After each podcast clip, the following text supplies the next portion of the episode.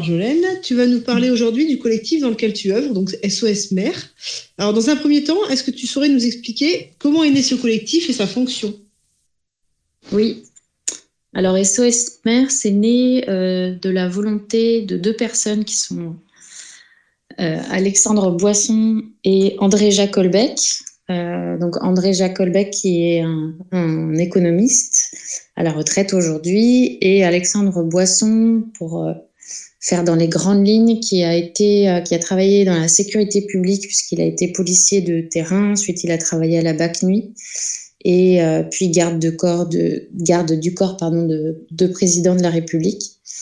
Et c'est euh, une association de fêtes qui vise à euh, alerter les élus des communes et à sensibiliser les populations aux vulnérabilités euh, des communes sur les sujets de l'alimentation, de l'énergie et de la santé, avec un focus sur le sujet de l'alimentation. Euh, donc l'objectif, c'est d'alerter, de sensibiliser, et ça se fait euh, par différents moyens. De, enfin, j'anticipe peut-être une question, mais euh, ça se fait euh, bah, notamment via des vidéos et des contenus sur Facebook, sur différents réseaux sociaux, via un site internet qui comprend des différentes ressources. et voilà, oui. Je sais pas si je suis, j'ai anticipé peut-être une question là. Non, non, c'est pas, pas un souci. Hein. Pour anticiper, il n'y a pas de problème. Donc, j'allais justement te demander comment concrètement fonctionne SOS euh, Mère. Bah, donc, euh, le principe, c'est que c'est comme c'est une association de fête, euh, les gens qui sont intéressés par le sujet peuvent contribuer. c'est beaucoup structuré quand même aujourd'hui autour d'Alexandre, qui est le fondateur historique et qui, est euh, toujours dans l'association, et avec un, maintenant un groupe de personnes qui travaillent euh, à ses côtés. Euh, et euh, donc ça passe euh, vraiment beaucoup par le biais de contenus qui vont être vidéos, textes, des documents, des PDF téléchargeables qui permettent de mettre en application la méthode d'ICRIM, dite, dite la méthode d'ICRIM, et euh, par des contenus qui permettent de comprendre le fonctionnement de, de notre système mondial, de comprendre euh, ses vulnérabilités et puis aussi un pendant peut-être plus euh, positif et constructif de toutes les solutions qui existent déjà et qui peuvent être des sources d'inspiration. Quels sont les projets à venir du coup à plus ou moins long terme du collectif?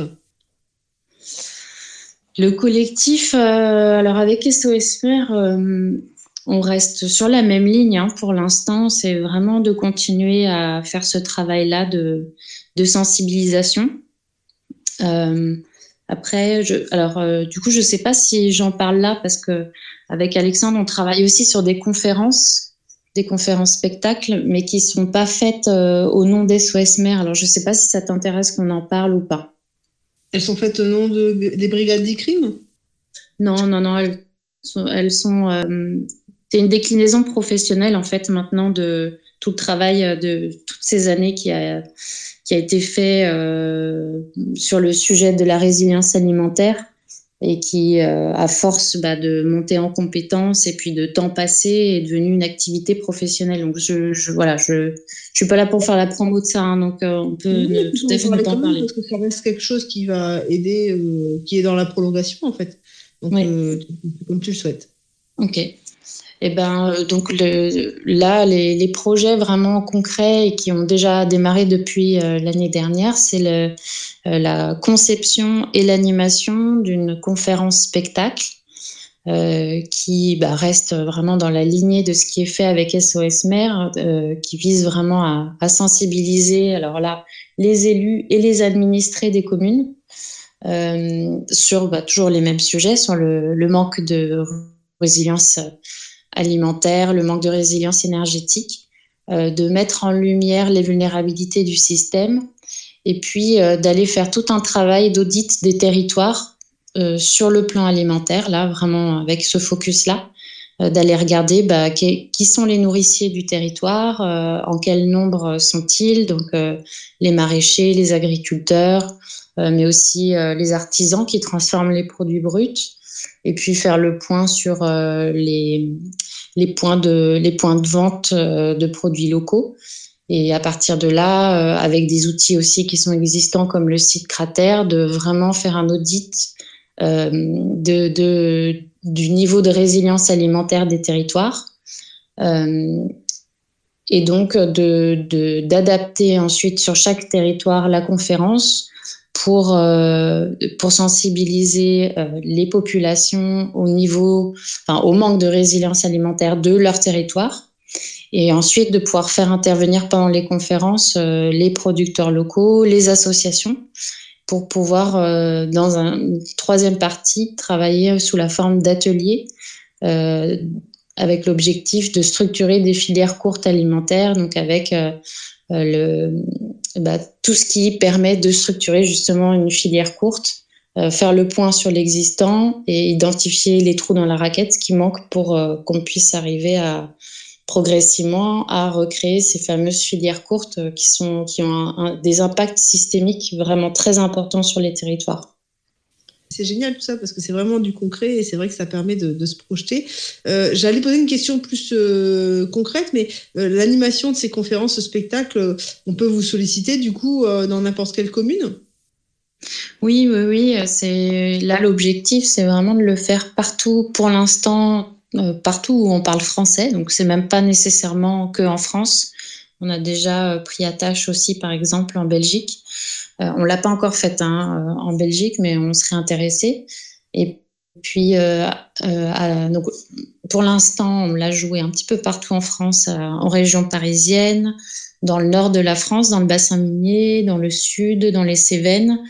et puis, L'objectif ensuite, c'est de pouvoir euh, progressivement se déplacer du, de la conférence vers vraiment de la conférence spectacle, donc d'amener de plus en plus de dimensions artistiques dans le travail qu'on va faire et euh, d'intégrer par exemple des jongleurs et des magiciens. Donc ça, on, on cherche des gens qui pourraient être intéressés pour euh, tester le, le, le, principe avec nous euh, ou des musiciens pour euh, pouvoir euh, bah, diffuser ces messages-là aussi sous une autre forme que d'être euh, vraiment dans du pur rationnel et, et, et, comment dire voilà, pas faire appel que nécessairement que à l'intellect, mais peut-être aller toucher à des, choses un petit peu plus sensibles.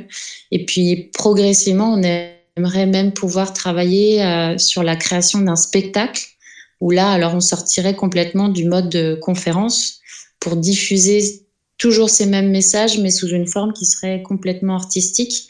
Et moi, dans mon esprit, j'aimerais même, euh, pour reboucler avec ta question, j'aimerais carrément euh, qu'on puisse être sur du muet pour qu'on puisse aller euh, jouer ce spectacle-là partout et qu'il n'y ait plus du tout la barrière de la langue.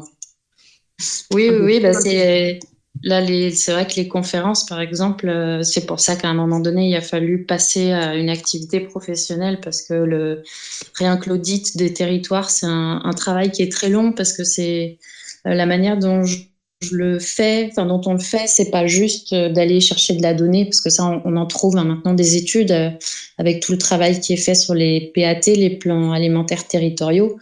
Euh, L'idée, c'est vraiment d'être plutôt sur un, diagnostic sensible, donc d'aller à la rencontre euh, des gens sur le territoire et de passer du temps avec, euh, avec les maraîchers, avec les agriculteurs. Donc, euh, ça prend à peu près généralement trois quarts d'heure à une heure de discussion avec chaque personne contactée, parce que c'est des gens qui ont besoin de bah, aujourd'hui de pouvoir parler de leur situation. Ils sont contents généralement qu'on puisse qu'on prenne ce temps-là pour les écouter.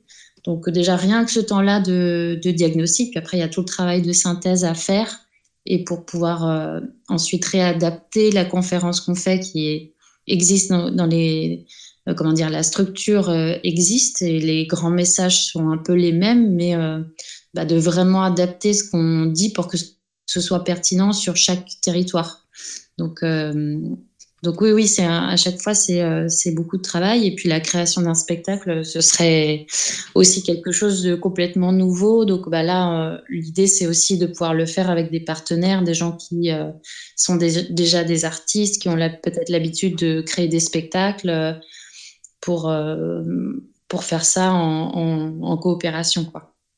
si certains de nos lecteurs là souhaitent rejoindre le collectif SOS ou du moins rejoindre pour donner un coup de main, comment vous contacter et en quoi ils pourraient éventuellement être utiles Alors déjà, il y a le site SOSmer, sosmer.org. Donc, maire, c'est M-A-I-R-E-S. C'est les élus des communes, euh, sur lequel on trouve bah, beaucoup de beaucoup d'infos. Et après, nous, ce qu'on cherche vraiment, c'est euh, de pouvoir euh, expliquer, diffuser la méthode d'ICRIM pour qu'un maximum de gens bah, aillent dans leur mairie et, euh, et, et, se mettent en, en action et testent, testent chez eux, dans leur commune, cette, cette action-là. Donc, je, je, pense que ce serait le plus utile aujourd'hui parce que d'une certaine manière, SOS Mer, ça continue à vivre parce que c'est alimenté euh, enfin, avec l'actualité. Mais la méthode en elle-même, euh, elle, est, structurée, elle existe et elle n'a pas besoin d'évoluer plus que ça, si tu veux. En fait, euh, le, principe euh, d'SOS Mer, déjà, c'est de mener des actions en toute légalité, c'est-à-dire de se placer dans le cadre légal euh, pour utiliser ce que, ce que dit Alexandre, hein, c'est que c'est comme une prise d'aïkido.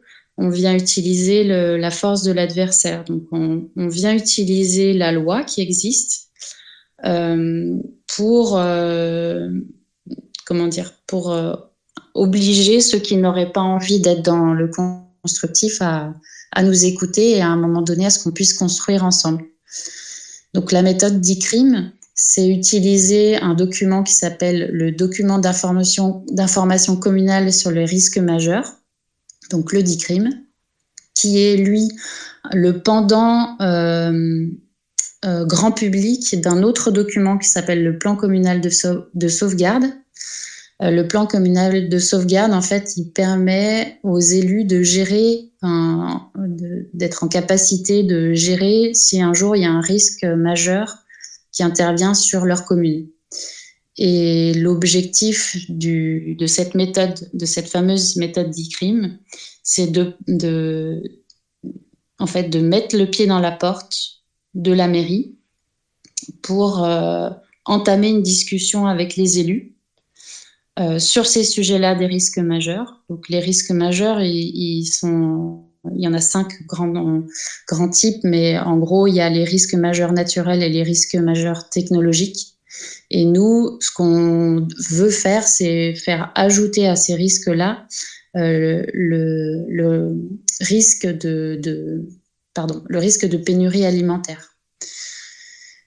Et donc, tout l'objectif de la méthode d'ICRIM, c'est de mettre ce fameux pied dans la porte pour euh, créer, un peu obliger à, avoir une discussion avec les élus et progressivement bah, les alerter, les sensibiliser sur ce risque, sur, sur ce risque, pardon, les alerter, les sensibiliser sur ce risque-là. Et progressivement, le fait d'avoir entamé une discussion, euh, d'a commencé à tisser des liens ensemble et proposer des projets et des solutions et faire en sorte bah, que des, des, choses euh, émergent de ces discussions et qui aillent dans le sens de créer des communes plus résilientes. Et ça, c'est pas juste euh, des vœux pieux, parce qu'on se rend compte qu'effectivement, c'est une méthode euh, alors qui, qui prend du temps, euh, parce qu'il faut entamer un dialogue et que c'est long et qu'on ne tombe pas nécessairement sur des élus qui ont vachement envie de, de bouger dans ce sens-là. Euh, ce qui arrive aussi quand même assez souvent, c'est que les élus écoutent hein, dans les rendez-vous. Euh, c'est finalement euh, assez facile d'avoir de, des échanges avec euh, euh, les maires quand on est dans des toutes petites communes ou les le responsable des risques. Euh, donc avoir des premiers échanges, c'est pas forcément le plus compliqué. Ce qui est plus compliqué, c'est peut-être d'avoir les suivants, les échanges suivants. Mais progressivement, à force d'avoir noué un dialogue, et eh ben, on va dire que les petites graines semées, elles, elles commencent à germer et généralement, progressivement, on arrive quand même à construire des, choses avec eux, avec les élus. Et aussi, quand on a réussi à ensuite sensibiliser un groupe de d'administrer dans notre commune, eh ben, mettre en place des projets avec, euh, avec aussi bah, des associations, des gens qui vont être motivés pour changer des choses sur, le, sur leur territoire. le, à vrai dire, la première chose avant d'aller voir sa mairie, c'est surtout d'avoir quand même pris le temps de justement faire un premier diagnostic aussi sur son territoire. Euh, doit rentrer dans le détail quand même de voilà dans chaque euh, sur chaque euh, commune et les communes autour, bah, quel est l'existant? Euh, Est-ce qu'il y a est-ce qu'il y a des maraîchers ou pas? Est-ce que est-ce qu'on est sur des cultures mais des cultures extensives? Voilà, quel est, quel est notre niveau de résilience, aller faire le point. Ça, il y a aussi des, des documents qui permettent de, d'aller chercher de l'information et d'aller euh, faire le point exactement sur euh, là où on en est, parce que aller voir son maire et le et l'alerter, c'est bien, mais il faut quand même avoir des arguments pour, euh, pour lui parler. Et puis, je dirais qu'une fois que ça c'est fait, il y a aussi, OK, bah, du coup, si j'ai alerté, si j'ai sensibilisé et qu'en plus j'ai soyons fous, j'ai eu l'écoute de, mon maire et euh, il est partant pour faire des choses, et eh ben, avoir peut-être aussi sous le coude euh, au moins un début de, de projet, de choses à faire. Et là-dessus, euh, un partenaire avec qui on travaille beaucoup, c'est les jardins de Cocagne. et eux, c'est vraiment très très intéressant leur démarche parce qu'ils sont, ils font de la réinsertion par le travail maraîcher. Et donc, euh, si tu veux, à un moment donné, il combine en termes de solutions beaucoup de choses, beaucoup de choses euh, vraiment très pertinentes par rapport à ce que la vision qu'on a chez SOS Mer, c'est-à-dire euh, la, résilience alimentaire, certes, mais il y a aussi la justice sociale, le fait de se dire, on, voilà, on voudrait produire des aliments de bonne qualité, mais qui soient aussi accessibles à tous. Donc il y a, y a, tout ce travail euh, que, qu'ils font et qui est vraiment formidable. Donc euh, peut-être que ça peut être d'aller regarder si euh, dans, dans, un, dans un, périmètre autour de soi, il y a déjà un jardin de cocagne existant. Et là, peut-être de proposer aussi des, des, solutions en partenariat avec eux parce que ils existent, c'est une association, ils sont généralement très bien implantés au niveau local. Et donc, c'est un, un je dirais, c'est un premier partenaire avec qui travailler et qui est euh, vraiment très pertinent. Et puis après, euh, une autre chose à pas oublier, c'est euh, tout ce qui est l'organisation, soit de fêtes ou en tout cas d'événements. Bah là, c'est ce que vous allez faire. alors, je sais plus comment il s'appelle. Finalement, c'est plus le festival. quel avenir pour le vivant? Quel avenir pour le vivant?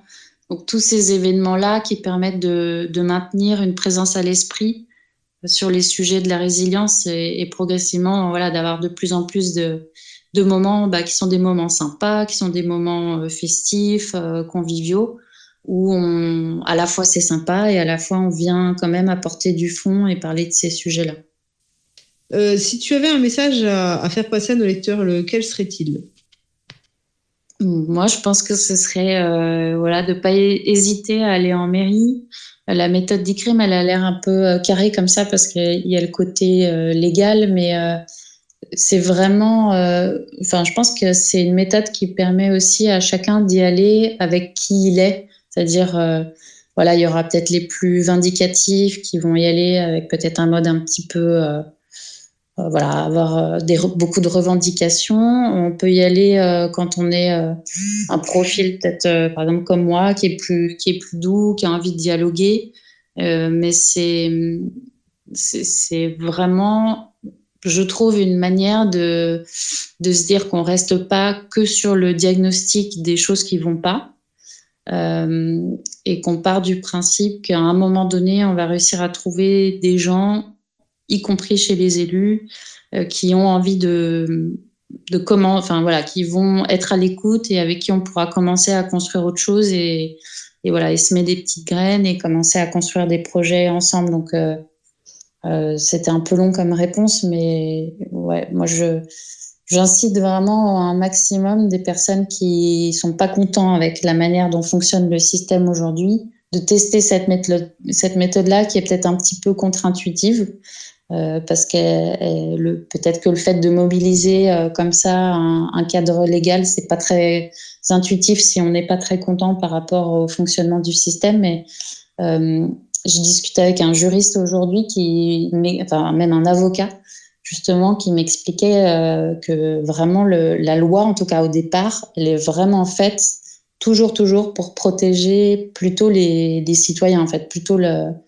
le, oui, plutôt les citoyens. Donc, euh, a priori, normalement, quand on va rechercher aux origines de la loi, on trouve des choses qui permettent de nous protéger. Et là, toute l'idée, c'est de pouvoir utiliser ces lois qui existent pour euh, obliger un petit peu leur mise en application qui vise à protéger les populations. Et quand on est, euh, comme nous, des, des, parents, par exemple, ben je trouve que c'est une démarche qui est importante.